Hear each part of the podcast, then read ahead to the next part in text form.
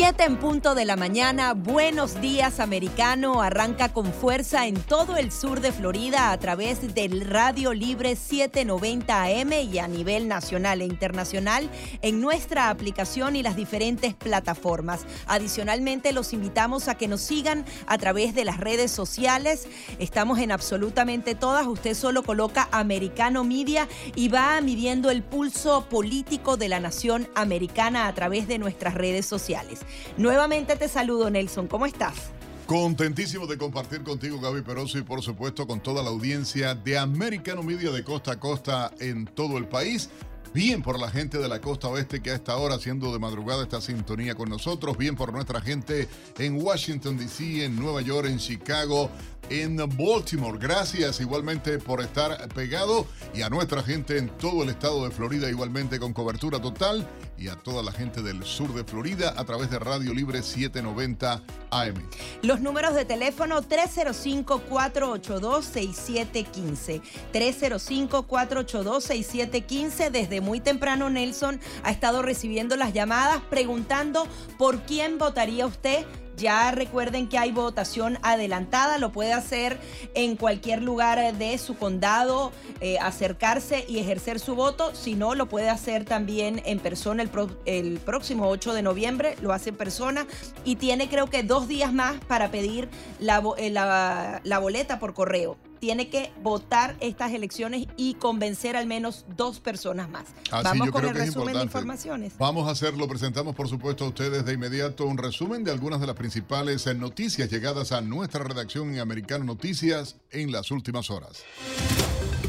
Una vez más, el senador de Nueva Jersey, Bob Menéndez, es investigado por fiscales federales en Manhattan por presuntos sobornos y corrupción. Michael Soliman, asesor del senador, dijo a la prensa que Menéndez está consciente de la existencia de la investigación, pero no conoce el alcance. El, sitio semaphore.com reporta, citando fuentes anónimas, que las líneas generales de investigación son similares a los cargos que enfrentó en 2015 de conspiración, soborno, violación de la ley de viajes, hacer declaraciones falsas y fraude en servicios. Según eh, la página web, la investigación en curso incluye personas diferentes en el caso anterior y se sabe que los investigadores han emitido por lo menos una citación y han contactado a algunos testigos. El juez Samuel Alito calificó la filtración de la decisión Dobbs como muy problemática para los miembros del Tribunal Supremo y su seguridad.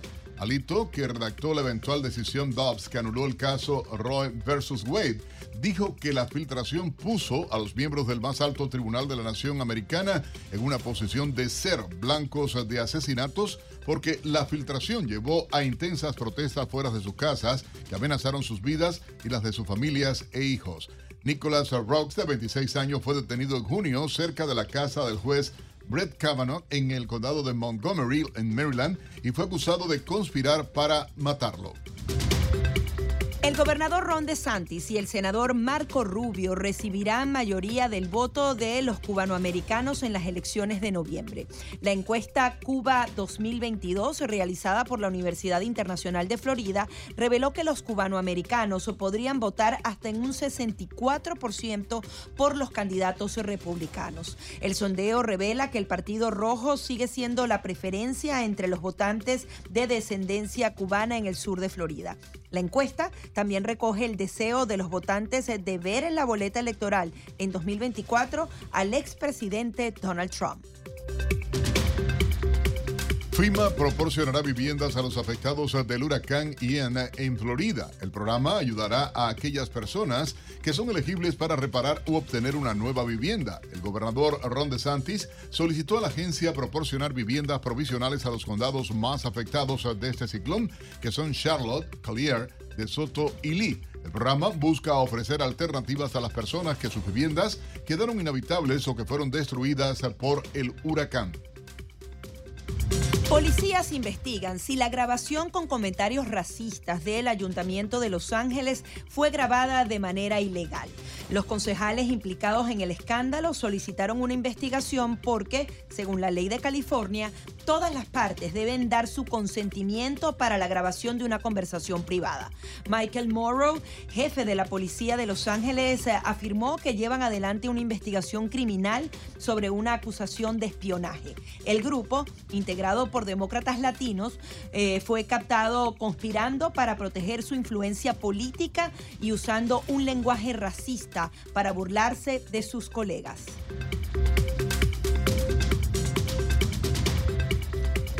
Nueva York inicia proyecto para proteger el Bajo Manhattan de inundaciones. El área beneficiada sería la zona del sureste, bajo los famosos puentes de Brooklyn, el de Manhattan, donde viven más de 40.000 residentes. La obra consiste en instalar muros y barreras desplegables que se activarán en caso de tormenta, mientras se mantiene el acceso y la visibilidad al paseo marítimo. El anuncio se realiza de cara al décimo aniversario del paso del huracán Sandy por Nueva York, que dejó 44 muertos y 19 mil millones de dólares en daños.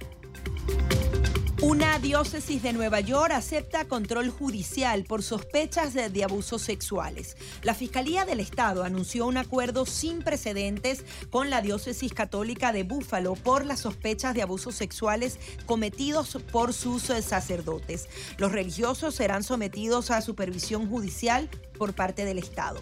La supervisión directa será responsabilidad de Caitlin McChesney, ex subdirectora ejecutiva de la Policía Federal y especialista en escándalos sexuales dentro de la Iglesia Católica estadounidense. Condenan a tres hombres por ser cómplices en el intento de secuestro de la gobernadora de Michigan. Los acusados planearon el acto terrorista contra la demócrata Grayson Whitmer y otros funcionarios en el 2020. John Morrison, Pete Musico y Paul Bellar fueron declarados culpables de proporcionar apoyo material para llevar a cabo el secuestro. También fueron condenados por un delito de armas y pertenecer a una banda. Estados Unidos sancionó a 14 altos funcionarios y dos entidades de Irán por censurar y reprimir las protestas de mujeres por la muerte a manos de la policía de la joven eh, Masha Amini, arrestada por, arrestada por no llevar bien puesto el velo. En la lista de castigados figuran importantes miembros de la Guardia Revolucionaria, autoridades locales, funcionarios de prisiones y miembros de inteligencia del régimen teocrático.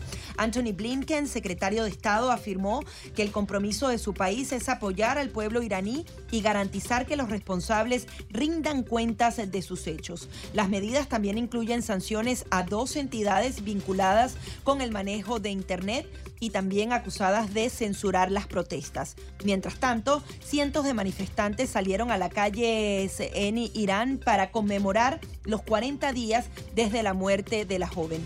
La agencia AP nos presenta los detalles cientos de manifestantes salieron a la calle el miércoles en Irán para conmemorar los 40 días desde la muerte de Masa Amini, de 22 años, cuando estaba detenida, una tragedia que ha derivado en las mayores protestas antigubernamentales en más de una década.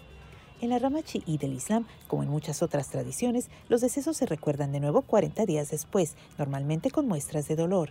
En el centro de Teherán, las tiendas cerraron y había policías con equipo antimotines desplegados. En el campus de la Universidad de Teherán pudieron escucharse cánticos antigubernamentales. En la localidad natal kurda de Amini, Saqqez, el lugar donde comenzaron los disturbios que ahora sacuden a todo el país, las multitudes se agolparon ante su tumba en el cementerio. Amini, que fue detenida por violar supuestamente el estricto código de vestimenta para las mujeres en el país, sigue siendo un potente símbolo de las protestas que han supuesto uno de los mayores desafíos a la República Islámica. Al principio las movilizaciones se centraron en los derechos de las mujeres, pero rápidamente evolucionaron a llamados a derrocar a los clérigos chiíes que han gobernado el país desde la Revolución Islámica de 1979. Desde el inicio de las marchas, las fuerzas de seguridad han empleado munición real y gases lacrimógenos para dispersar a los inconformes, con más de 200 fallecidos según los grupos de derechos humanos. Se estima que miles de personas han sido detenidas. Rosalba Ruiz, Associated Press. Buenos días, americano. Accede a toda nuestra programación a través de nuestra página web, americanomedia.com, nuestra aplicación móvil, Americano Media, Roku, Amazon Fire, Google TV y Apple TV. Puede sintonizarnos en Radio Libre 790 AM en Miami. Y tenemos nuevamente una llamada. Buenos días, está usted al aire. Ah, buenos días a todos ahí en general a toda la... Buenos días. Yo eh, yo voy a yo voy a votar por todos los conservadores, la verdad es esa. Voy a votar por todos los republicanos. Estoy cansado ya de esta de esta de este problema de las enmiendas este que quieren meter estos demócratas. Aparte de eso, déjenme decirle que esto pasó como Cuba, Venezuela y Nicaragua. Lo que pasa es que este país tiene um, los fondos tan grandes y los y los republicanos millonarios, esta gente, bueno, que lo mantienen. Tú esto es como una barca que se va hundiendo poco a poquito, poco a poquito, para un lado se va tirando. Pero le voy a decir una cosa, así empiezan todos los comunistas. Eso ha pasado en todo el hemisferio, Vancouver, en una pila de lugares lo que es en América, América del Sur y todo eso. Um, eh, eh, esta gente no tiene vergüenza. Porque miren, Cuba empezó cuando el problema es que destruyeron el capitalismo cubano, que estaba por encima el valor de la moneda cubana, pues, del dólar. Óigame, eso eh, destruyeron así mito poco a poco. Fue así en la propaganda internacional de que Cuba, de que eso eran los comunistas ya cuando se apoderaron del poder, intervinieron todos. Eh, la propaganda que Cuba, que estaba en pleno desarrollo, entonces mandaban para acá esto, lo otro, para distintos países, eso, para que vieran que era verdad, pero el pueblo se estaba muriendo de hambre y las vacas muriéndose de flacas. y Vamos a ver qué pasa. Muchísimas gracias por estar aquí. En la próxima parte estaremos hablando de un tema bastante delicado, el tema del diésel. Hay una escasez importante en el país. Esto subirá el precio de los alimentos, ya lo está impactando enormemente porque justamente esos grandes camiones, los trenes, todo el tema agrícola justamente utiliza este tipo de combustibles. Ya venimos con más de Buenos Días Americano.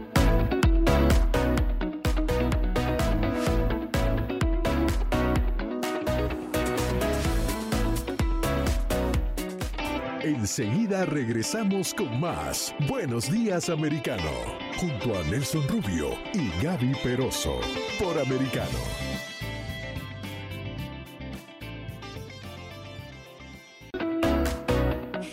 7 y 15 de la mañana continuamos con más de Buenos Días Americano y vamos a hablar de un tema bastante sensible que podría impactar nuevamente nuestros bolsillos. Según uh, ha declarado un funcionario de la Casa Blanca, Estados Unidos solo tiene 25 días de suministro de diésel esa escasez podría paralizar la economía. Ese diésel es utilizado por todos los equipos agrícolas, por los grandes camiones que transportan los alimentos del país, por los trenes. Prácticamente la economía entera se moviliza con el diésel. El precio se ha disparado a más de 200 dólares el barril y esa escasez está allí latente. Para conocer a profundidad cómo podría impactar a la economía de Estados Unidos y sobre todo a usted, hemos invitado a Antonio de la Cruz. Él es especialista en economía y petróleo. Muy buenos días, ¿cómo está? Muy buenos días, Gaby. Gracias por, gracias por la invitación a tu programa. Quería que justamente nos dieras la explicación esa escasez se puede materializar en que comencemos a ver que los camiones no puedan echar diésel. Hay maneras de suplirlo rápidamente, pero el costo lo van a pagar los consumidores. ¿Qué nos puedes decir? Bueno, en el escenario que tenemos ahorita en el mundo del petróleo y por supuesto sus derivados, gasolina y diésel, encontramos que la administración del presidente Biden ha venido usando las reservas estratégicas para poder satisfacer la demanda. En ese sentido, hemos encontrado, así como también se ha tomado desde el punto de vista de las reservas estratégicas de petróleo, ha llegado a su nivel más bajo en los últimos 40 años, también lo tenemos en términos del diésel.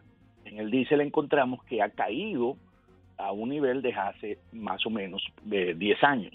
Y en ese sentido, de, más bajo desde el 2008.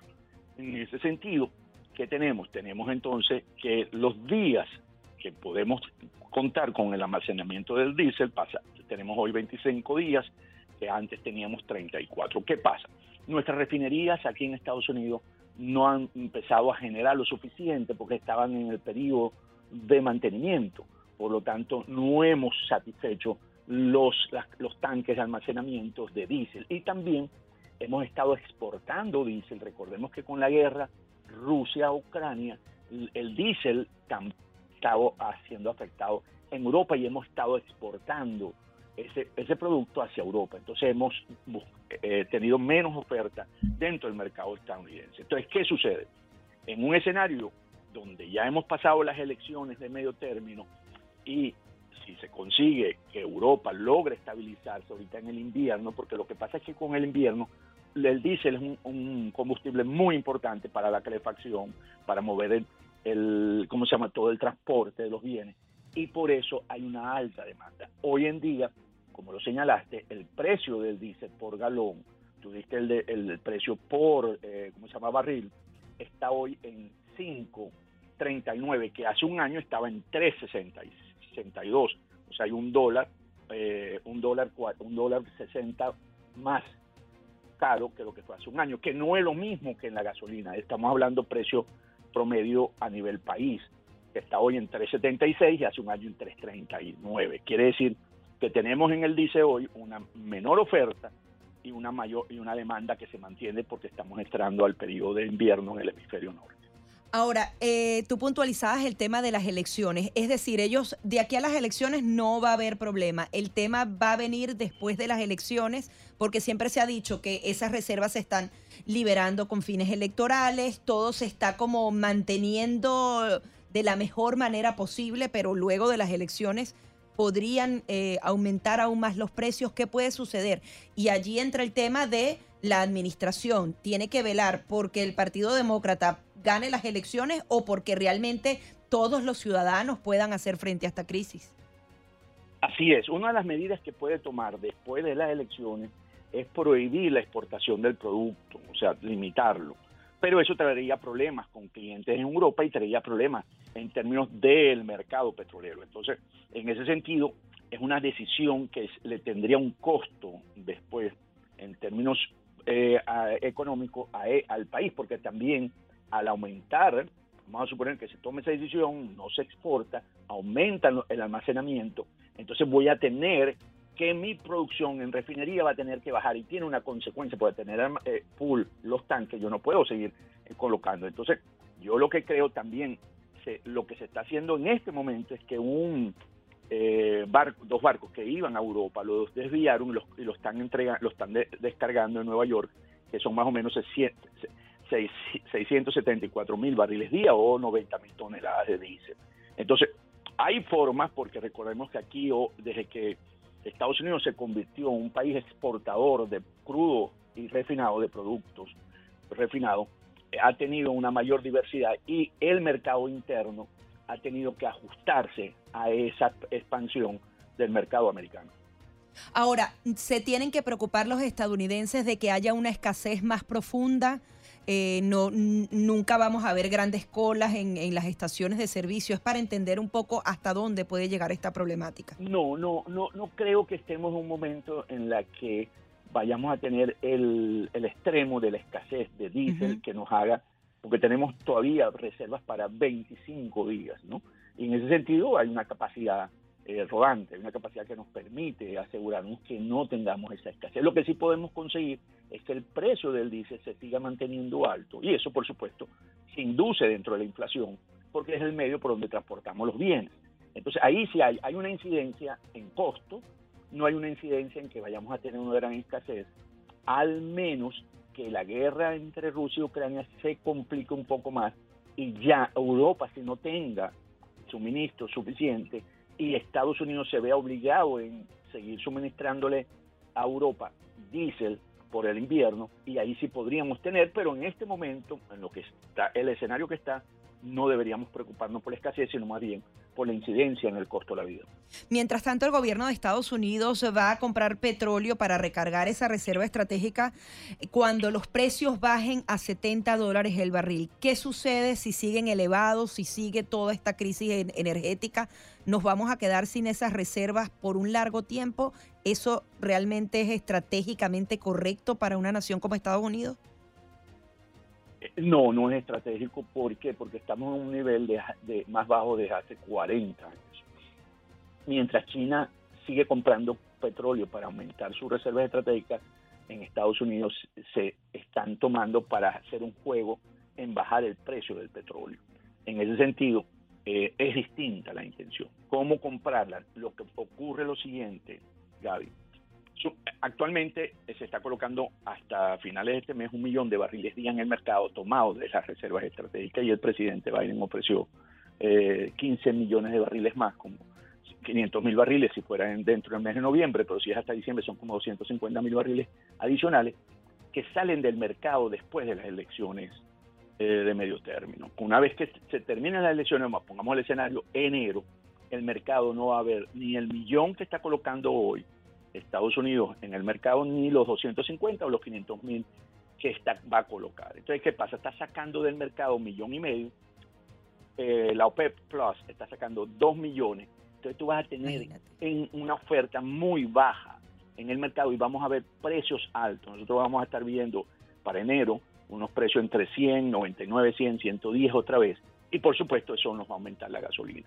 En ese sentido no va a haber capacidades para comprar de nuevo eh, para poder llenar las, las reservas estratégicas, sino que vamos a tener que esperar una vez más adelante para el próximo año, en julio, agosto, que el efecto de la recesión que está prevista para ese momento baje los precios del petróleo y se encuentre, eso sí, en 60, 70, que es cuando el presidente Biden dijo que iba a comprar esos barriles. Pero recordemos que en la administración Trump, cuando quiso comprar para aumentar las reservas estratégicas de Estados Unidos, en ese momento los demócratas bloquearon esa iniciativa en el Congreso. Y podría ser en un Congreso que esté dominado por los republicanos, le bloqueen la iniciativa y entonces nos vamos a quedar con reserva en que vamos a estar alrededor de 400 millones de barriles. Y antes de que cambiaran todas estas políticas energéticas con la administración de Biden, ¿teníamos capacidad de producir ese barril produciéndolo y de una vez colocándolo en el mercado sin tocar nuestros ahorros y nuestras reservas? E, e, eso se hizo de esa manera, porque lo impresionante es que yo, yo entiendo que hay una crisis, pero ¿por qué estamos utilizando nuestras reservas si hay tanta capacidad energética en este país, no? Sí, Cavi, fíjate, ¿qué ocurrió? La agenda verde de la administración Biden, que limitó e inició su gobierno, su mandato, y suspendiendo el Key Limestone desde que venía desde el Canadá, Alberta, hasta las refinerías en el Golfo.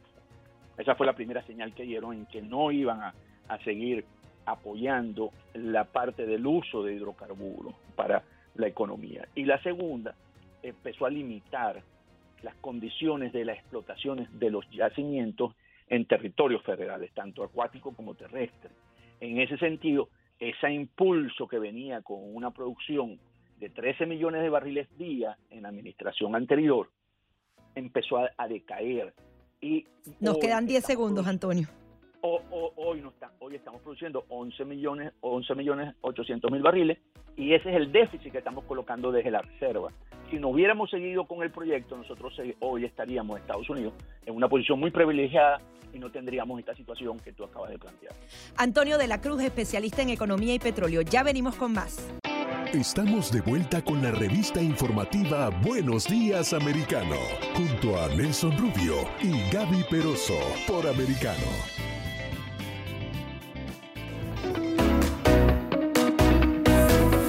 30 minutos de la mañana continuamos con más de Buenos Días Americano. Le queremos decir a la persona que llamó, a la señora que nos llamó preguntándonos por la campaña de Marco Rubio. Ellos se comunicaron con nosotros. Si puede, llame a nuestro productor, vuelva a marcar el 305-482-6715 para ponerlos eh, directamente en contacto con ellos y usted pueda ser voluntario de esta campaña política. Definitivamente, y mucha gente está, hoy está la pregunta también, ustedes por quién votarían, por Marco Rubio o por Val Demings en las elecciones. Se pueden llamar, participar con nosotros a través de la línea telefónica. Pero hay un tema, Gaby, que igualmente está muy, muy candente. La preocupación eh, de uno como padre, lo que se está viviendo, lamentablemente, la violencia en las escuelas. Hasta dónde las enfermedades eh, psiquiátricas, los problemas en los jóvenes, en los adolescentes. Eh, el tema, porque no es la tenencia de las armas. Las armas solas no disparan. siempre yo lo digo. No es tampoco el ataque que tienen los demócratas para decir no eliminen las armas o hay que quitar las armas al pueblo. No, no, no, no, no. Aquí hay una enmienda en la segunda enmienda de la Constitución que claramente define quién, por qué, cómo puede tener un arma. Ahora dicen ellos que no, que no se corresponde a los tiempos actuales, que eso era en la época cuando se creó la Constitución. No, no creo que sea ese el problema.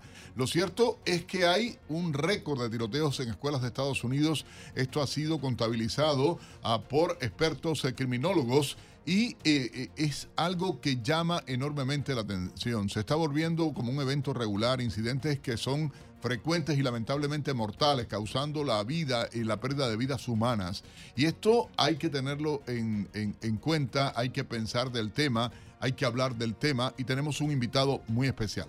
Sí, estamos hablando de que 700 personas han recibido disparos en campos de fútbol, en las aulas, en los pasillos de las escuelas de 2018 al día de hoy. Imagínense esa cifra, 700 personas en nuestros colegios. Vamos a darle la bienvenida a Al Palacios. Él es presidente de la Orden Fraternal de la Policía 133, teniente de la Policía de las Escuelas de Miami-Dade.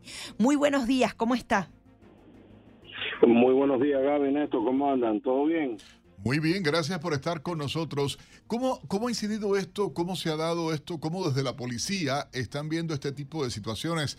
Hay sanciones ahora contra oficiales que malactuaron. En el caso ah, de la escuela, por ejemplo, Stoneman Douglas, acá en Parkland, en Florida, eh, hubo movimientos. Recientemente, igual en esta otra escuela, en el área eh, eh, oeste del país, también se da. Y uno dice, bueno, no se cansa de ver que esto está pasando. ¿Cómo lo valoran desde la policía ustedes este tipo de situación? Bueno, definitivamente es algo que nosotros estamos viendo que se está eh, convirtiendo en algo que es, eh, por, falta de otra palabra, se está convirtiendo popular, eh, que es algo que para nosotros es un poco aterrante, ¿no? lo único que nosotros podemos hacer es como en el estado de la Florida, nosotros tenemos una ley que requiere un oficial en cada escuela, requiere que tenga un oficial de la policía o un guardián en cada las escuelas de todos los condados del estado de la Florida. yo creo que eso es un buen paso para empezar a asegurar las escuelas. ¿me entiendes? Tener a alguien ahí a todo tiempo. Eh, puede ser la diferencia entre que venga un malhechor un, un tirador eh, o un tirador a la escuela que diga, bueno, ahí hay un carro policía, eh, quiere decir que hay un policía, me va a hacer el trabajo mío un, un poco más difícil hoy, so, déjame seguir caminando a ver si encuentro otro, ¿me entiendes? Otro lugar donde yo me pueda meter donde no sea tan difícil. Y eso, se está eh, cumpliendo plenamente en Florida. ¿Hay otros estados que también han adoptado esto?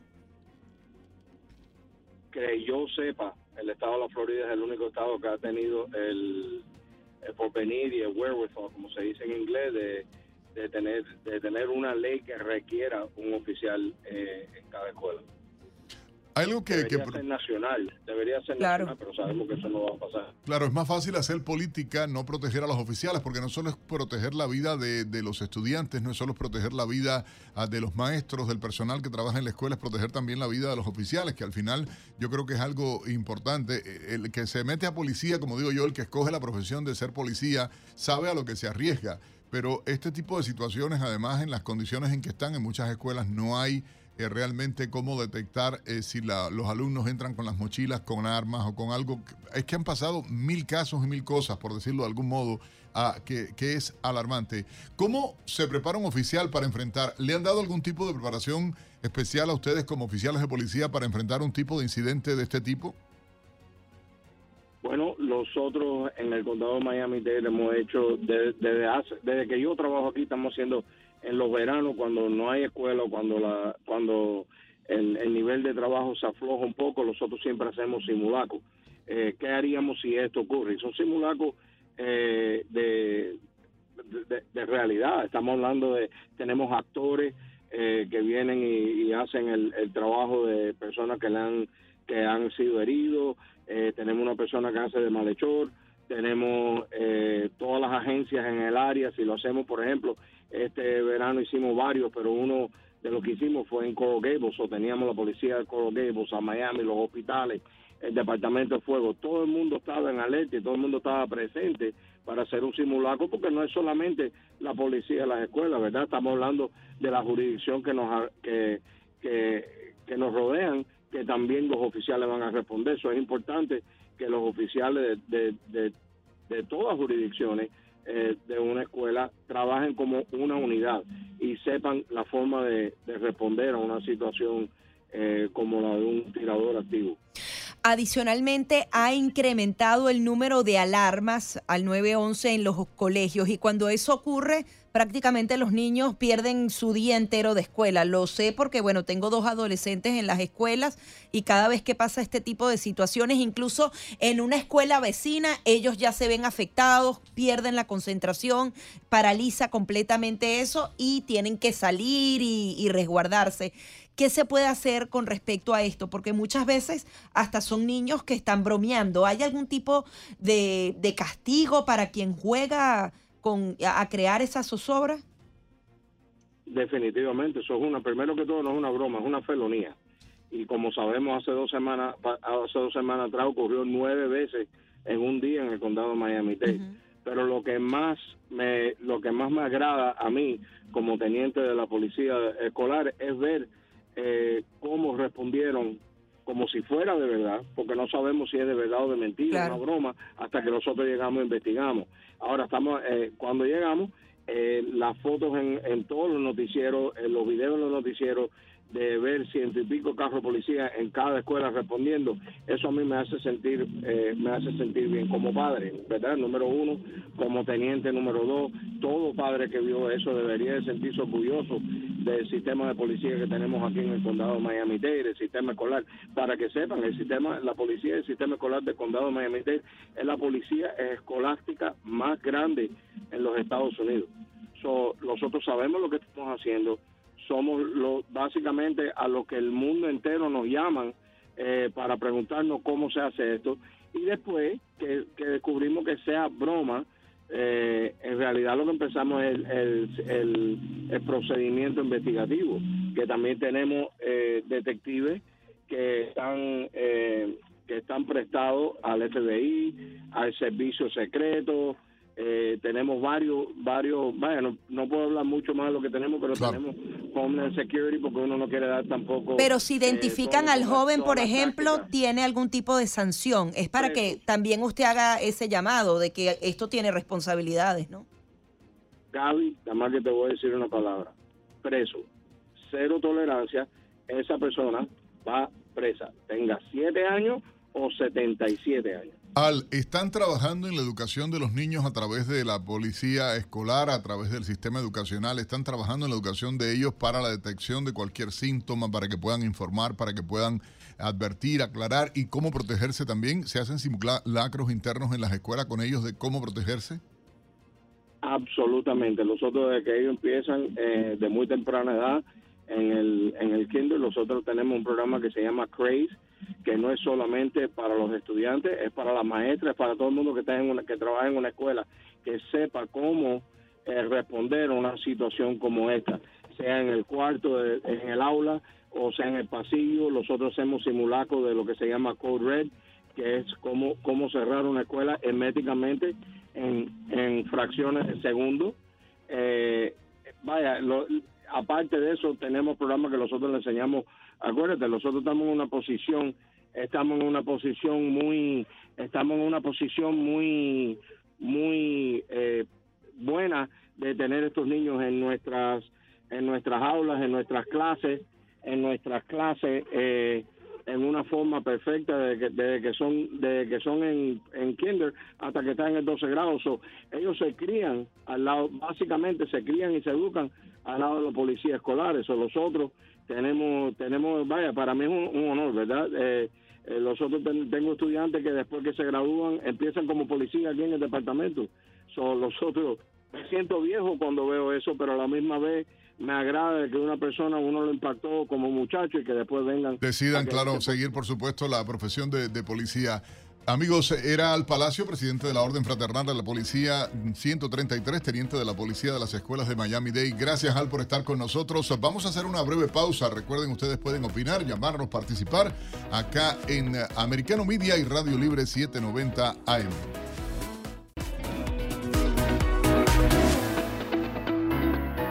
7:44 minutos, hora del este en Estados Unidos. Buenos días, americano. Gaby Peroso, Nelson Rubio acompañándoles y ayudando a despertar, comenzar la jornada informativa a con toda nuestra gente de costa a costa en todos los Estados Unidos a través de Americano Media. Siempre lo digo y me da mucho gusto. Y también, por supuesto, en Radio Libre 790 AM. Gracias a todos por la altísima sintonía, por participar y acompañarnos. Y te propongo, Gaby, comenzar con un resumen ahora de las últimas informaciones que estamos trabajando en nuestra redacción de Americano Noticias. El Comité Nacional Republicano ha demandado al gigante tecnológico Google, alegando que la compañía ha suprimido sus solicitudes de correo electrónico antes de las elecciones de mitad de periodo en noviembre. Pablo Quiroga hizo el reporte para Americano.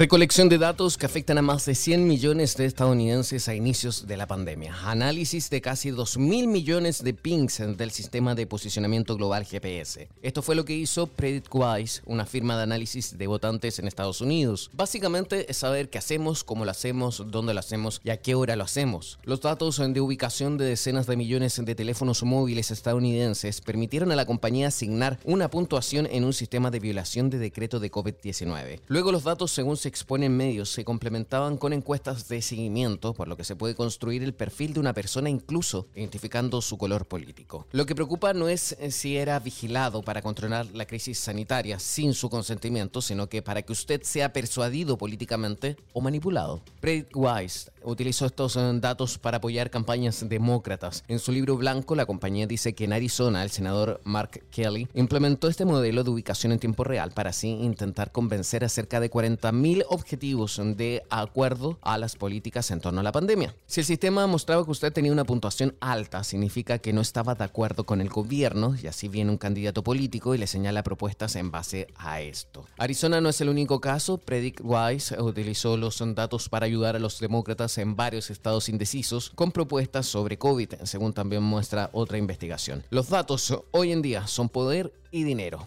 Pablo Quiroga, americano.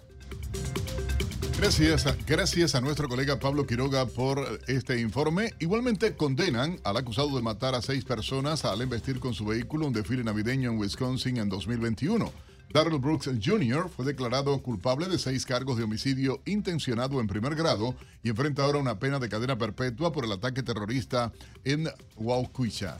Durante el proceso, el hombre de 39 años rechazó un abogado particular y sostuvo varios altercados con el juez. Escuchemos el informe de la agencia EFE.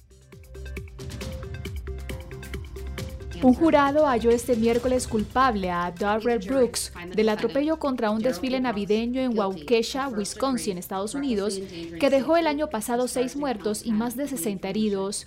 La jueza del condado de Waukesha, Jennifer Durow, leyó ante Brooks, de 40 años, el veredicto del jurado que lo consideró culpable de los seis cargos de homicidio intencionado en primer grado por los que está acusado.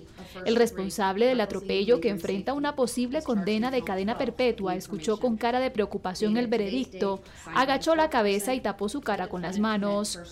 Brooks fue detenido por la policía el 24 de noviembre de 2021, poco después del atropello.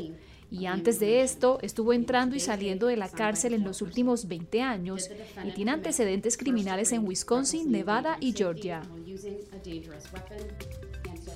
Y en otras informaciones les comentamos que Ford pierde 3.411 millones de dólares en los nueve primeros meses del año. Solamente en el último trimestre, la empresa automotriz perdió 930 millones de dólares.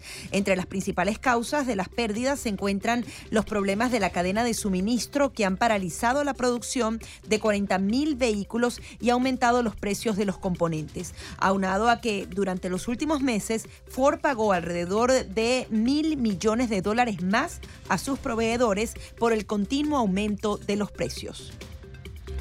Ashley Moody no avala la nueva política de inmigración de Joe Biden. La Procuradora General de Florida presentó ante la Corte Suprema de Estados Unidos una carta donde rechaza las políticas ilegales implementadas por el presidente. Moody señala que el Congreso deberá establecer una nueva política debido a que el gobierno creó un proyecto en el cual muchos inmigrantes están ingresando al país sin control. La funcionaria alega que esta medida atenta contra la ley federal de los Estados Unidos. Vladimir Putin asistió a ejercicios de fuerzas nucleares estratégicas. Los ejercicios regulares realizados por las fuerzas de disuasión estratégicas rusas fueron supervisados por el propio presidente.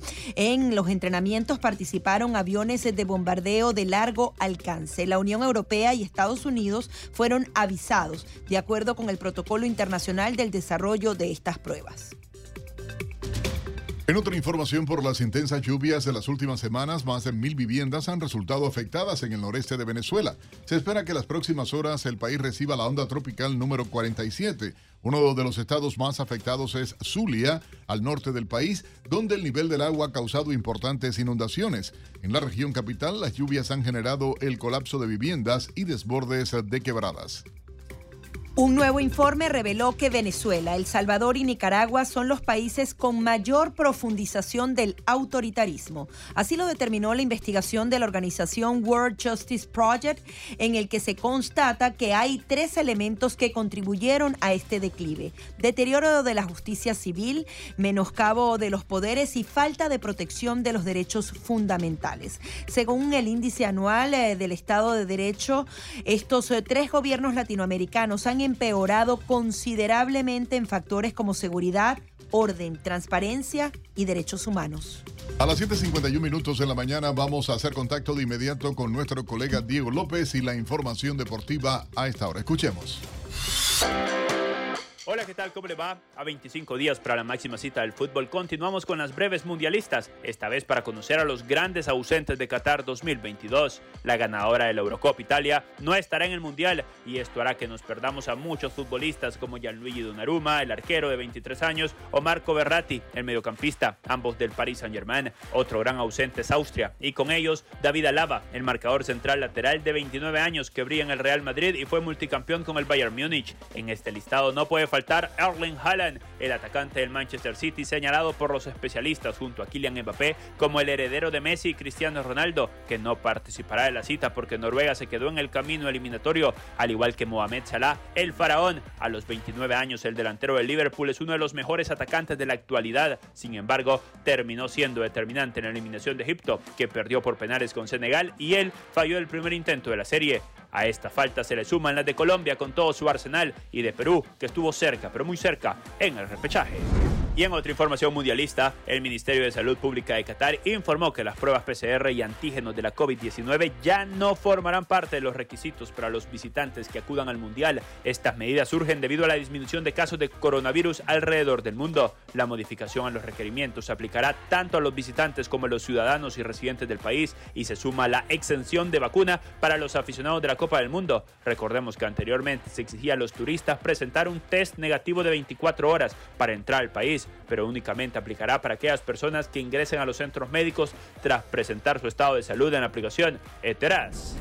Y cerramos estas cortitas del Mundial con numeritos. Será el primer Mundial sin la reina Isabel y el primero tras la partida de Diego Armando Maradona. La selección con mayor cantidad de finales disputadas es Alemania con 8, ganando la mitad. La cifra de mayor goles anotados por un equipo en un partido le corresponde a Hungría, quien en el Mundial de España 82 goleó a El Salvador 10 por 1 en una cifra histórica. Solo han existido dos selecciones bicampeonas en historia. Hablamos de Brasil 1958-1962 y de Italia 1934 y 1938. El gol más rápido en la historia de los mundiales lo tiene Akan Sukur de Turquía, quien anotó a los 11 segundos en 2002. Hasta caras cortitas para informarnos un poco más de Qatar 2022. Agradecemos a nuestro compañero Diego López y su información deportiva. Nuevamente repetimos los números telefónicos 305 482-6715.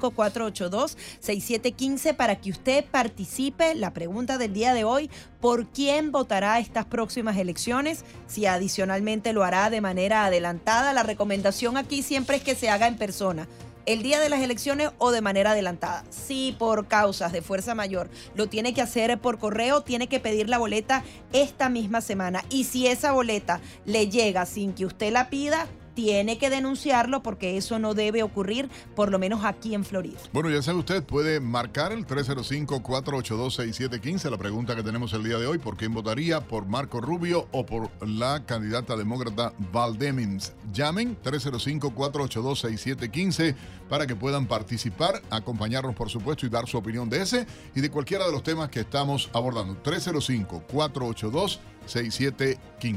Sí, otro de los temas que vamos a seguir muy de cerca es esta nueva investigación criminal que se le sigue al senador Bob Menéndez. Recordemos que él es el hispano con mayor rango en el Congreso estadounidense y ya había sido investigado por corrupción y nuevamente al parecer está siendo investigado por el mismo delito, sin embargo con actores distintos. Se había descartado esa investigación, pero ahora nuevamente está en el ojo del huracán. Y vamos a estar al pendiente y usted va a tener los detalles a través de Americano Media, el senador eh, cubano-americano, de origen cubano-americano, demócrata Bob Menéndez y como decías Gaby, una nueva investigación con nuevos protagonistas, en este caso, a según ha trascendido, coincidente con la campaña electoral del hijo de él en, eh, eh, en New Jersey, concretamente que es de donde son ellos. Vamos a hacer una nueva pausa y enseguida mucho más de Buenos Días Americano.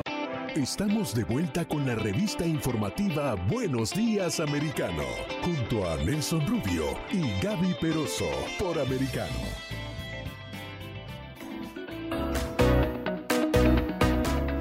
8 en punto en la mañana, 8 en la mañana, hora del este en Estados Unidos. El saludo a todos los amigos que a esta hora nos sintonizan a nivel nacional a través de Americano Media y en toda la Florida, el sur de Florida, a través de Radio Libre 790 AM. Para nosotros eh, realmente, bueno, ha destapado todo tipo de polémica. Hace algunos días los CDC eh, daban la obligatoria, eh, indicaban la obligatoriedad de la vacunación en los niños o mayores de seis meses ah, de una nueva dosis de coronavirus obligatoria sin el consentimiento de los padres, sin, o sea, una cantidad de barbaridades, de verdad yo lo digo y no estoy de acuerdo eh, eh, para nada con eso. Sin embargo, peor aún, resulta ahora que un mes después de haber declarado que la pandemia del coronavirus había terminado, Biden ah, recibió una dosis del nuevo refuerzo del COVID-19, la quinta vacuna que según eh, trasciende se pone el presidente de Estados Unidos, y llamó a los estadounidenses a, a, que recibiéramos una vacuna que no está aprobada, que es lo peor. Esto, obviamente, y según ha trascendido oficialmente, no se dispone de datos clínicos de los ensayos de estos refuerzos fabricados por la farmacéutica Pfizer y Moderna hay que, decir que una suerte de disparate que en mi opinión personal, pero yo quiero buscar la voz de un experto, definitivamente una personalidad en las ciencias médicas en la nación americana, reconocido doctor, el doctor Joseph Barón, jefe de los servicios de terapia intensiva y de la unidad especial de coronavirus en el COVID-19 del United Memorial Medical Center en Houston. Doctor Barón, muy buenos días, gracias por estar con nosotros en Americano Media y Radio Libre 790M. Muy buenos días, Nelson. Gracias por la invitación. Doctor Barón, ah, este, e, este eh, anuncio del presidente, esta convocatoria del presidente, a pesar de todo lo que está escrito, ¿qué opinión le merece? Mira, es, es difícil saber qué está haciendo este señor, porque no tiene sentido lo que está haciendo. Primero que nada, se estaba curando eh, eh, un periodo muy cerca de cuando él acaba de tener COVID. No sé si recuerdes, hace unos meses el señor tuvo COVID y nosotros recomendamos que la gente no se vacune inmediatamente después porque no te sirve de nada la, vacuna al hacerlo después. Segundo, se está vacunando contra eh, unas variantes que no están, que no están siendo cubiertas, por decirlo así. O sea, no entiendo contra qué se está cubriendo. Para mí nada más es más que nada una situación política en la que él está diciendo esto funciona, pero como médico y como hemos hablado tú y yo anteriormente y, siendo transparentes con tus uh, radioescuchas, eh, inicialmente yo pensaba que las vacunas eran muy buenas, pero ahora tenemos muchos problemas con ellas. Eh, tenemos una serie de, problemas con vacunas y yo no estoy recomendando vacunación en mis pacientes, obviamente la, la, variante Delta estaba matando muchísima gente, pero ahorita no estamos viendo la variante Delta, ahorita estamos viendo la variante Omicron, BA4, BA5, eh, e incluso las variantes que se están viendo que vienen para acá, como la B1Q, ni siquiera ninguna de las vacunas que existen tendría ninguna protección. Entonces yo no sé qué es lo que está haciendo el señor presidente. Bueno, lo, peor es que el propio presidente, eh, eh, medio sonriendo cuando hacía este anuncio, doctor, me llama enormemente la atención, decía que esta vacuna iba a evitar enfermedades graves y la muerte. O sea, que esas vacunas iban, y voy a reiterarlo, a evitar enfermedades graves y la muerte. Pero yo no logro entender porque además le dice a la gente que esto no va a dar la máxima protección y que eh, este refuerzo va a mejorar, o sea, medio contradiciéndose totalmente, luego dice que aumentaría la protección al máximo. Hay que recordar que en agosto la propia FDA tuvo que aceptar que había eh, pruebas de que estas vacunas no tenían el efecto que se esperaba, que las vacunas no tenían eh, realmente la cobertura o lo que quería hacerse, empezaron a mostrar los datos que las vacunas no funcionaban como se decía inicialmente, doctor. ¿Qué opinión le merece eso? Mira, eso es, eh, estás totalmente en lo correcto en eso, ya que la misma FDA se dio cuenta de que estas vacunas no te protegen como, como no las habían vendido, no nos habían dicho esto te va a proteger, te vas a hacer eso y no lo hacen. De hecho, no solo eso, sabemos que no te protegen de la transmisión a otras personas. Es decir, te dio COVID a ti porque estás vacunado, no vas a contagiar a alguien más. Eso es una mentira total. Y esa es una de las cosas que el gobierno federal ha estado empujando, ¿no? Hace ratito mencionaste que querían que a los niños les empiecen a dar este tipo de vacunas de una manera obligatoria, que es completamente ilógico. Pero peor sin el consentimiento de los padres y dándole además a las farmacéuticas el derecho de que usted no pueda demandarlos ante eh, eh, cualquier tipo de padecimiento, infección o, no infección, sino afección que usted tenga como resultado de la vacuna. Totalmente, y ese es uno de los grandes problemas cuando tú te das una autorización de emergencia en, eh, en pacientes para cualquier tipo de medicina, automáticamente tienes esa cobertura de que no me puedes demandar aunque yo me equivoque y aunque tenga yo 50 mil problemas. Esto lo estamos viendo una y otra vez. Yo estoy viendo muchos pacientes que están teniendo problemas por vacuna y cuando me preguntan cuáles son mis opciones legales, no hay. Hasta que no diga alguien, sabes qué? que tenemos otros tratamientos y quiten esa cobertura de, que esa es una autorización emergente, la gente va a seguir eh, teniendo problemas. Hay algo que, igualmente ha dado la, eh, en este caso, la, porque el propio gobierno, para tratar de utilizarlo como tema político, y me perdona usted que, que, mezcle una cosa con otra, y sé que usted está con nosotros para hablar como médico, el propio gobierno, en su intención de utilizarlo políticamente, dice hace un mes, se acabó la pandemia, éxito total del gobierno de Biden.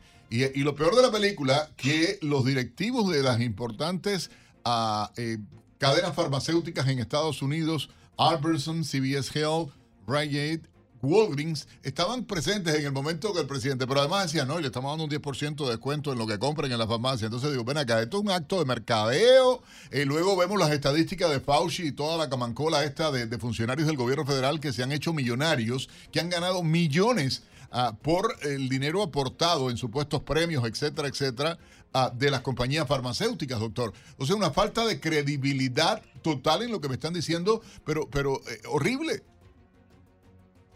Y, y, han hecho que no nada más eh, eh, desde el punto de vista político tenga problemas, pero incluso eh, tú y yo platicamos en un programa anterior cómo habla incluso entre los médicos.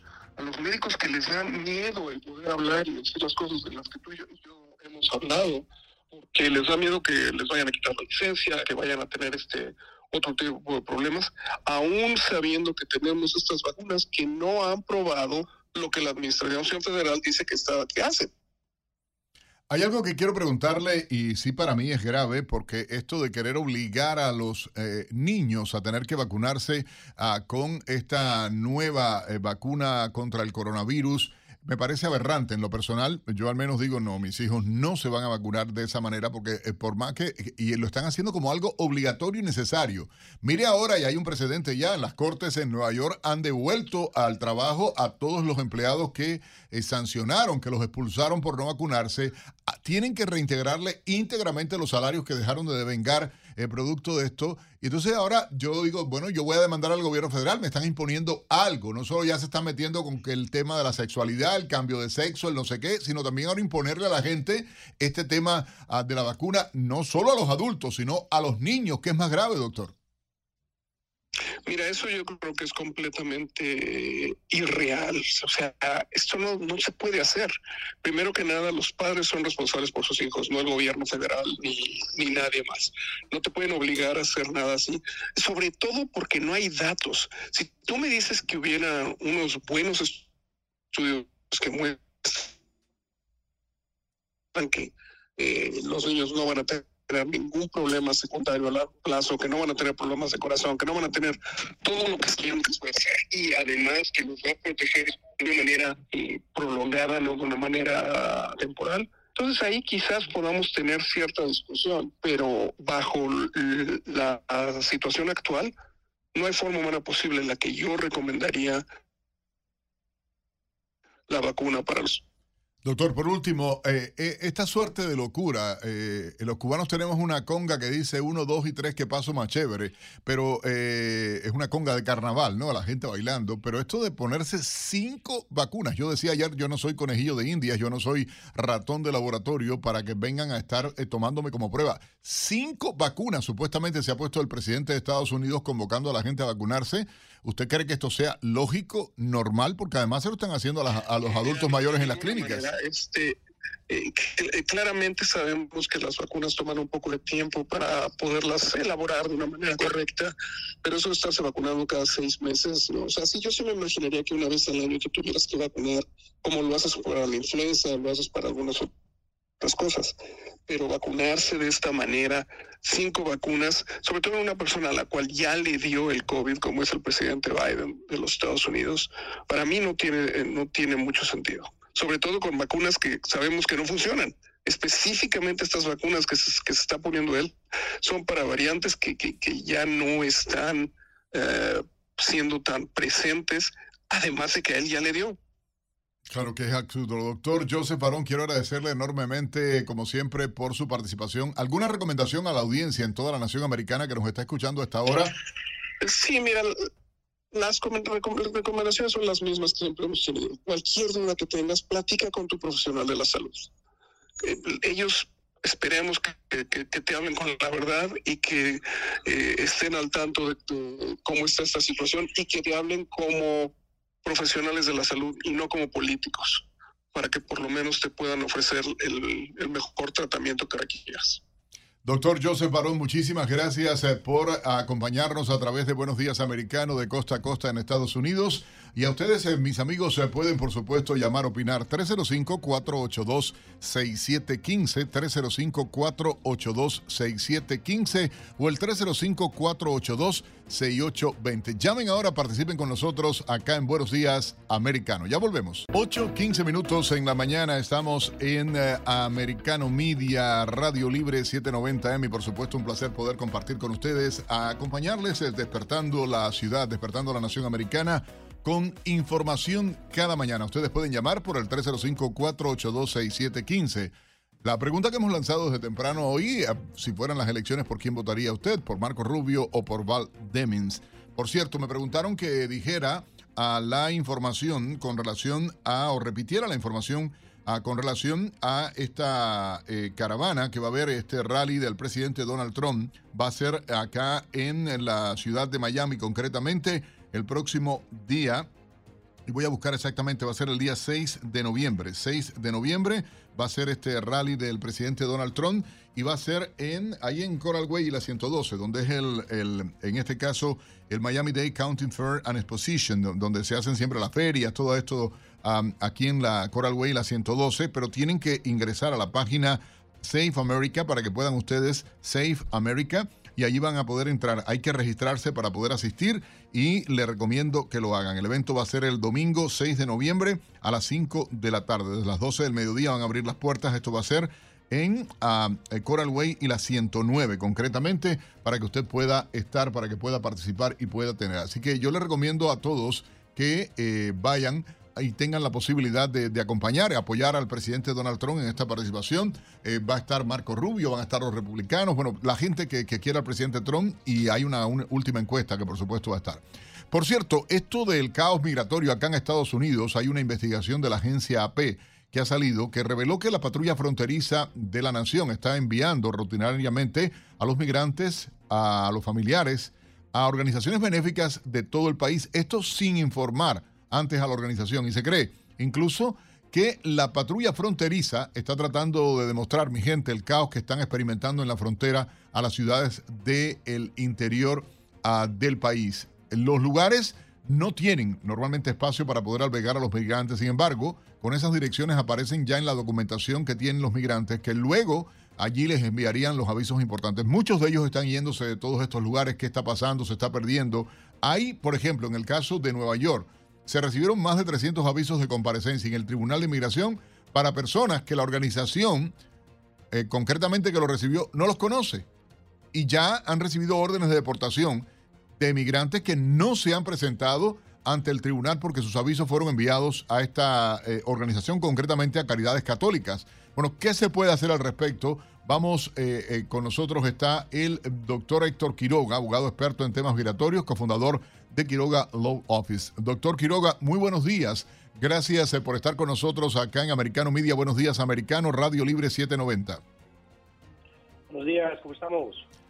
Muy bien, gracias, doctor. Doctor, esto que se está dando en las últimas horas, todo el proceso que se está dando con el programa Quédate en México que se ha establecido para los a venezolanos ahora y todo esto, ¿cómo se ve qué impacto está teniendo y esto luego de los hogares esto de acogida en Estados Unidos donde se pierde, se han gastado millones de dólares en teléfonos para los inmigrantes donde tampoco luego contestan al teléfono a donde no se les puede dar seguimiento? ¿Cómo ve todo este proceso, doctor? Este proceso ha sido completamente un desorden completo, un poquitico de reacciones, yo creo que de la, de la, de la presidencia y de la administración eh, en donde en teoría suenan como buenos, buenos programas, pero cuando se les da eh, un seguimiento práctico se vuelve completamente un desorden, en donde no hay como buenos procedimientos, buenas pólizas, y por eso se pierde, se están perdiendo los recursos y hasta, hasta eh, no se puede ni siquiera saber en dónde están los migrantes cuando se les envía notificaciones o llamadas. Doctor, eh, eh, de manera general, y hay una crisis, hay un caos en la frontera, porque aun cuando se ha tomado medida, por ejemplo, en el caso de los venezolanos, se ha restaurado algo que el propio gobierno había quitado en junio del 2021, eh, con el caso este de, de, Quédate en México, lo restauran para los venezolanos, tratan de establecer una nueva política, sin embargo, sigue entrando gente por la frontera, hay una crisis total, hay un problema grave de procesamiento de estas personas por la, patrulla fronteriza, por ICE, por quienes tienen que hacerlo, pero peor aún, no hay seguimiento. Hay casos pendientes de personas que no han logrado su documentación y ustedes lo están enfrentando como abogados. El retraso que tiene eh, eh, en este caso el Departamento de Estado, el Departamento de Homeland Security es horrible. No, son de años. O sea, ahorita lo que es un, proceso, se puede estar demorando cuatro o cinco años. el solo hecho de un waiver, de un perdón, ahorita en un consulado se está demorando eh, se puede estar demorando eh, eh, sus 35 meses, 36 meses, o sea, están completamente trazados, como dices, no hay. Ahora, parte del problema es que ellos quitan el programa o lo ponen y hay litigación y hay una injunción de un juez, entonces vuelve y restaura el programa. Entonces en este momento se vuelve súper confuso porque uno no sabe si está abierta la frontera o no está abierta la frontera y pues son miles de personas que siguen llegando y como dices, a uno los dejan entrar, a otros no, a otros los mandan a caridades católicas, a otros, o sea, es un desorden completo. No hay, no, realmente se les está saliendo de las manos la situación de la frontera, completamente.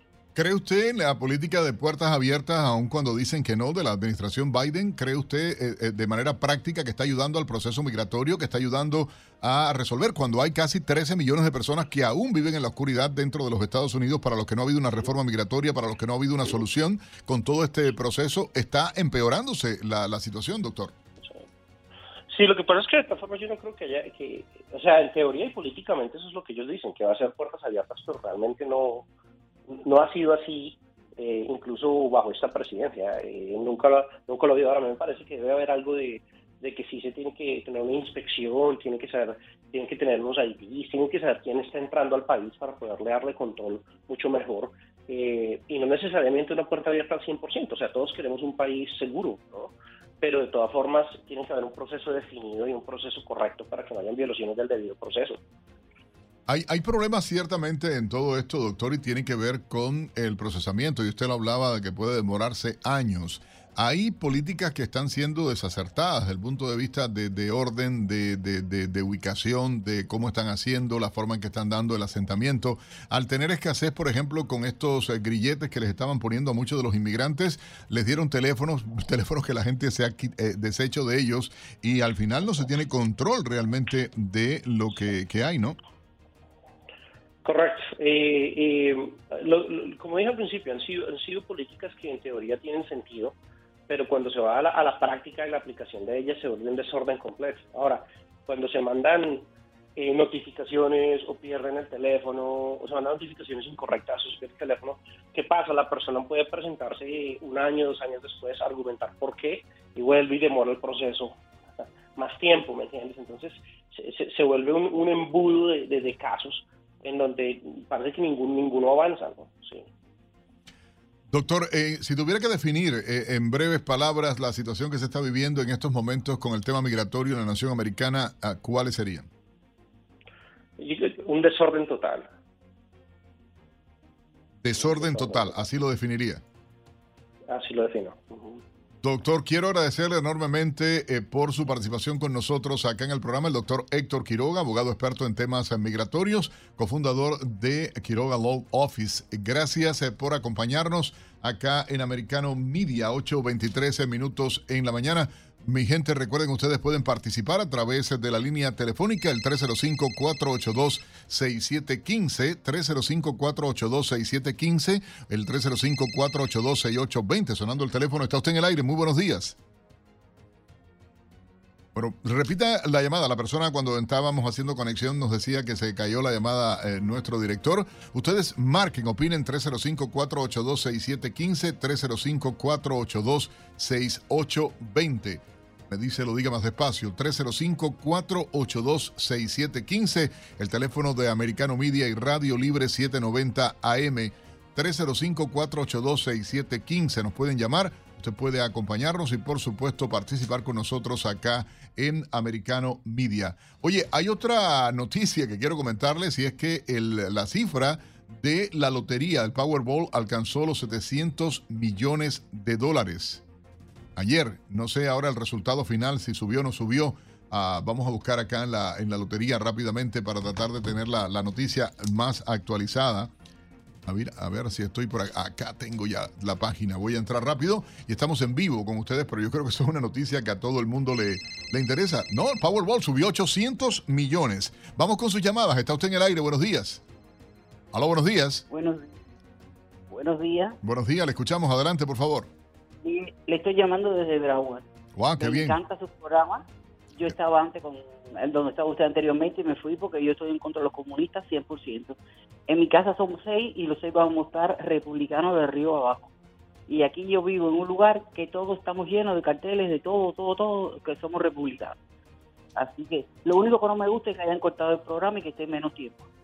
No, no, no estamos menos tiempo. Ahora empiezo a las 6 de la mañana, señora. De 6 a 9 de la mañana junto a Gaby Peroso y de 6 a 7 estoy solo ahí acompañándoles a ustedes, despertando a todo el sur de la Florida y la nación americana a través de Buenos Días Americano y en el programa Nelson de 6 a 7. Así que desde las 6 de la mañana lo puede escuchar. ¿Y Yoli? ¿Qué pasó con Yoli? Yoli está en otra estación, señora. Como estábamos ya en mercado local y ella trabajaba en otra estación, bueno, decidió quedarse en esa estación y, por eso no está con nosotros. Se le quiere muchísimo, ¿eh? Una gran colega. Falta Rodrigo. Bueno, ahí estamos, seis. Sí, señor. ¿Qué seis de qué, Nelson Rubio? 8.26 minutos de la mañana. 8.26 minutos de la mañana. Vamos a hacer una breve pausa. Regresamos con mucha más información a través de Buenos Días Americano.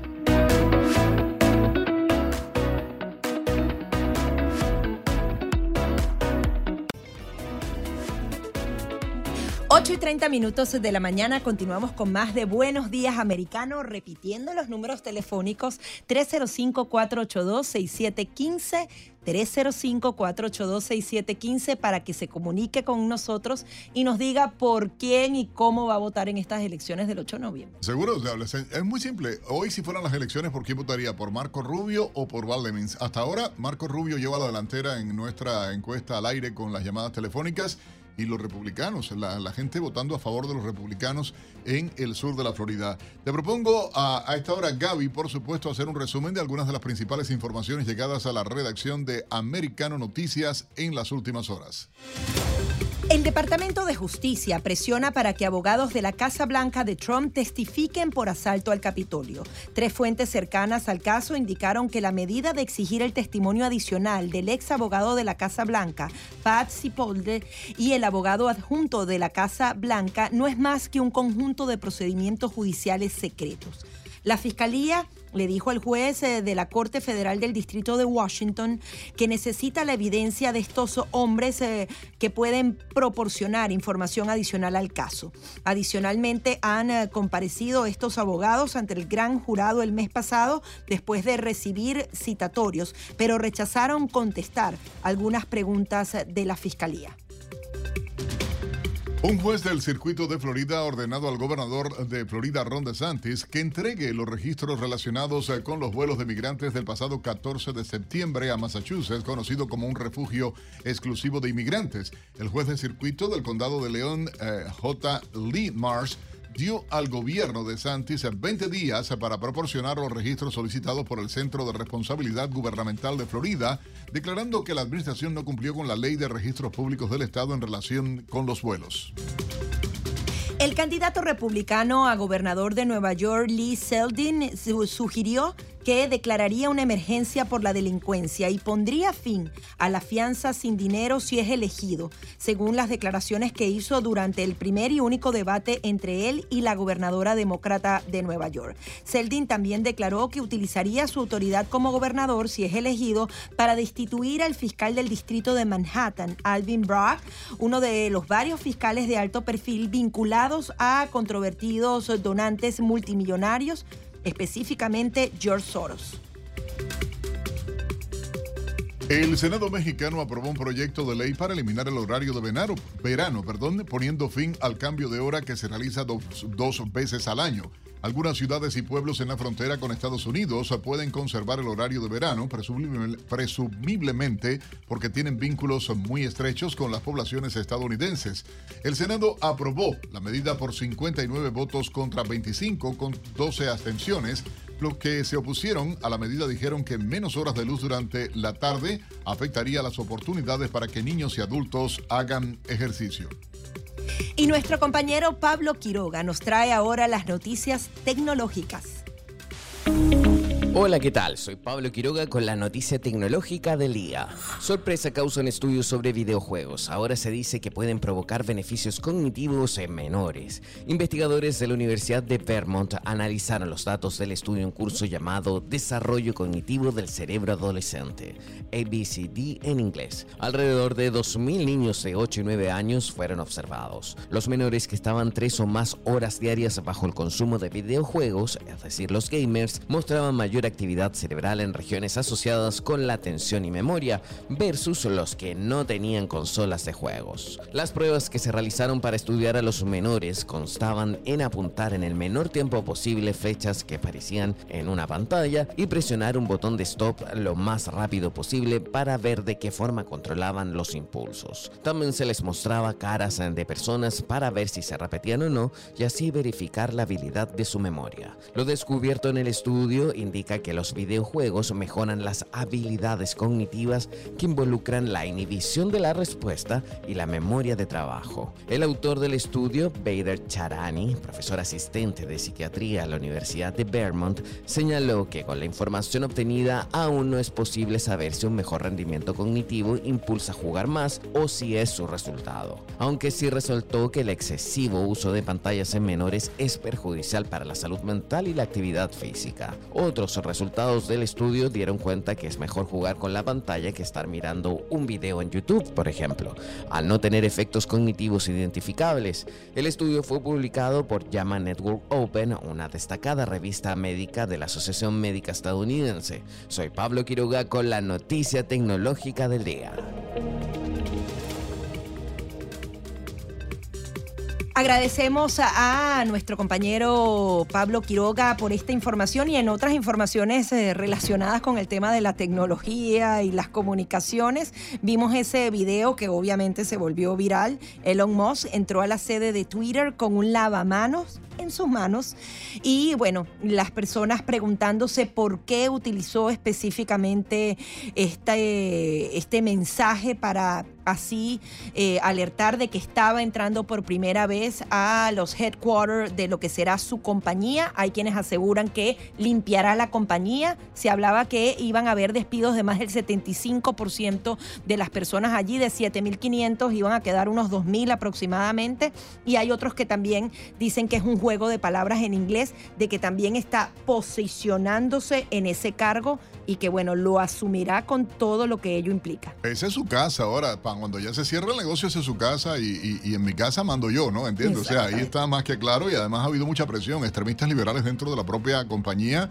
Ah, todo el mundo sabe lo que estaba pasando en las redes sociales en este país o lo que está pasando en las redes sociales, la manipulación que hay, los medios liberales. Ustedes pueden opinar, ¿eh? llámenos a los teléfonos acá en nuestros estudios de Americano Media y Radio Libre 790M, el 305 482-6715, 305-482-6715 o el 305-482-6715. 6820. Gracias por todos los mensajes de felicitación, de apoyo, igualmente críticas que han estado haciendo, a sugerencias. Nos da gusto poder tener comunicación con nuestra audiencia y para eso nació Americano Media, para eso nació Radio Libre 790M, para poder llegar a la gente, estar cerca de la gente y poder dar la opción de que puedan opinar.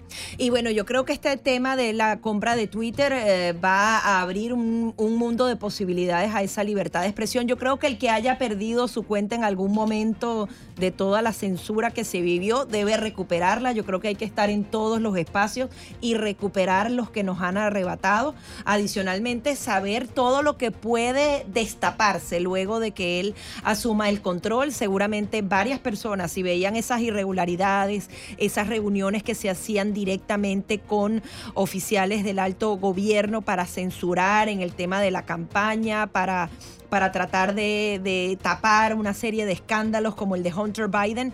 Ojalá que con estas riendas también se puedan conocer más detalles y esas investigaciones lleguen a feliz término, que se haga justicia, porque no pueden jugar con nuestra, con nuestra libertad de expresión y adicionalmente censurar de la manera en que lo han estado haciendo en los últimos Seguro, años. ustedes pueden opinar, mi gente, por supuesto, 305-482-6715, 305-482-6715, el número de nuestros teléfonos. Usted puede, durante toda la programación abremos, abrimos realmente las líneas acá en eh, Americano Media, en Radio Libre 790M, así que gracias a todos por seguir pasando la voz ah, de que estamos acá en esta estación acompañándoles eh, desde las 6 de la mañana en punto, en vivo.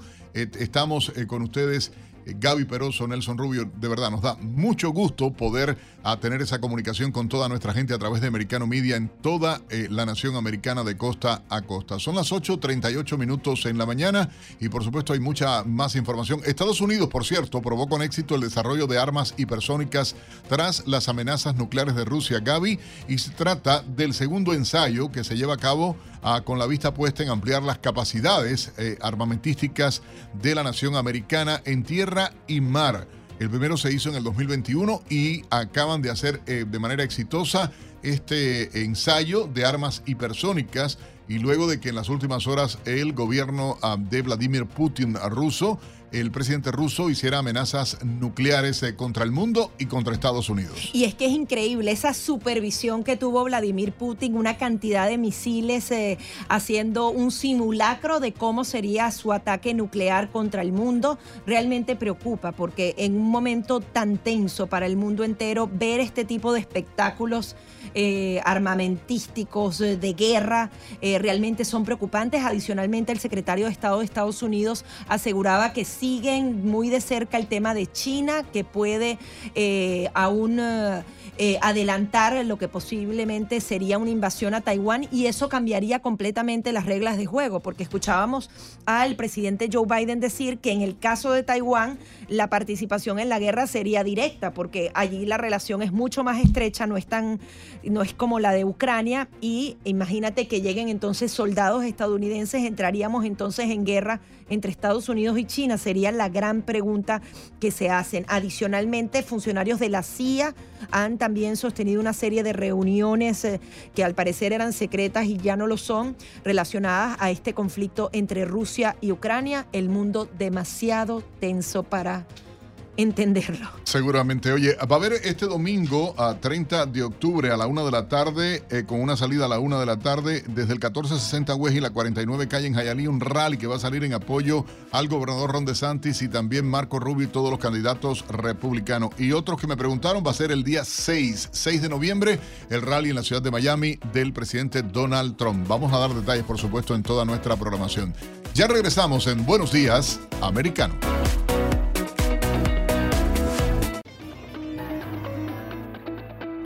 8.45 minutos de la mañana, ya aquí en la recta final de Buenos Días Americano, invitándolo a que se siga eh, nuestra programación maravillosa preparada para ustedes. A las 9 en punto, Paola Cerna viene con el noticiero. Tenemos un bloque económico en la tarde interesantísimo. Tenemos variedades, tenemos tecnología y mucha, mucha, mucha política para que usted pueda entender, para que usted pueda tomar decisiones de manera consciente.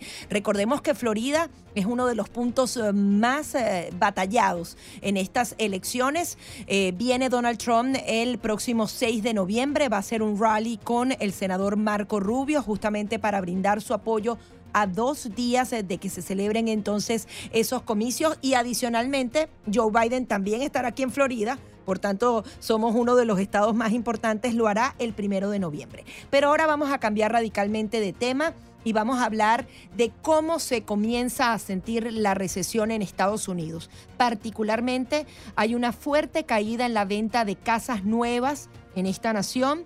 Han eh, caído 10.9% en septiembre lo que llaman entonces que ya se puede decretar esa recesión inmobiliaria en el país y con respecto al año pasado la caída sería de 17.6%. Pero para hablar de estos números y cómo podemos entenderlos, hemos invitado a Daniel Di Martino, él es economista y miembro de Job Creator Network. Muy buenos días, ¿cómo está?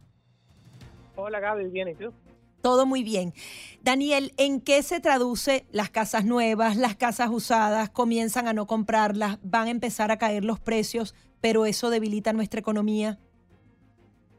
Mira, eh, el mercado inmobiliario en nuestro país y en la mayoría del mundo siempre sufre de, ciclos.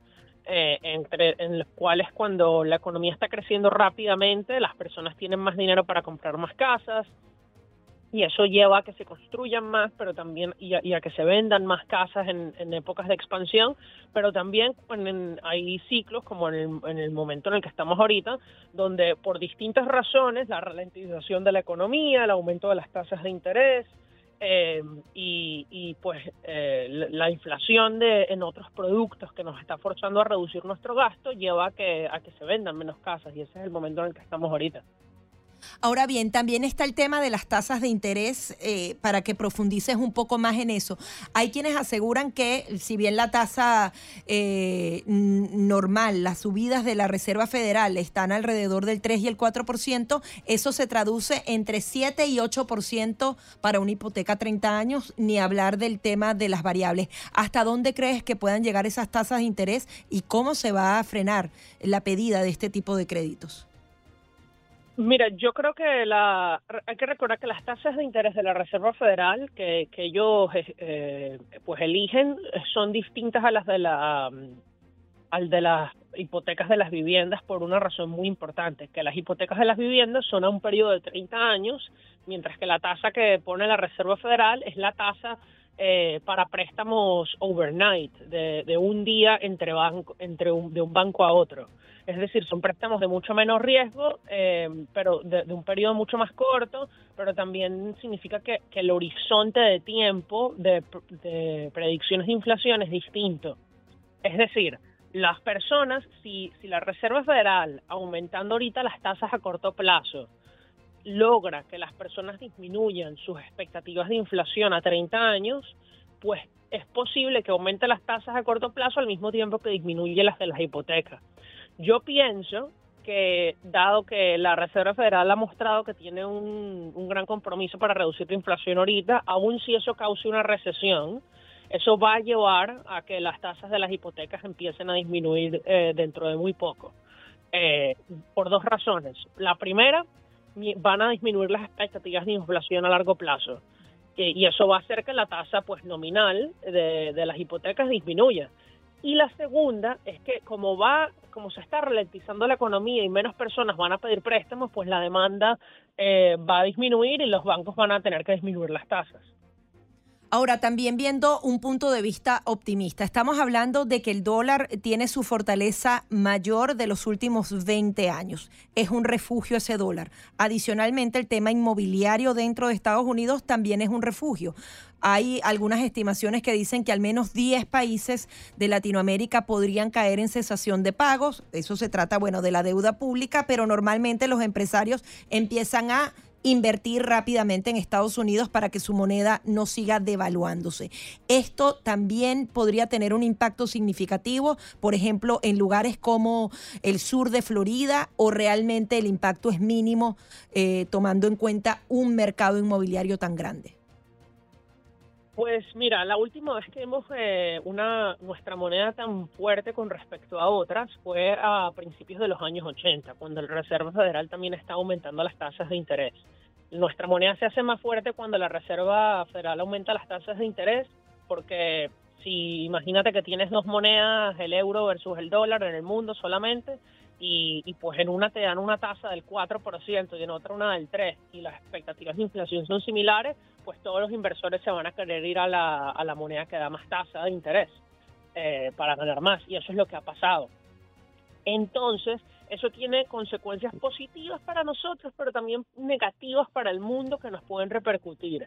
La primera positiva es que si nuestra moneda es más fuerte con respecto a otras, pues el costo de las importaciones va a disminuir. Es decir, eh, da, nuestro gran beneficio como moneda reserva del mundo del dólar es que cuando hay crisis económicas, más bien nosotros nos beneficiamos y nos baja el costo de la vida. Entonces, eso nos ha permitido no, eh, pues contener la inflación un poco.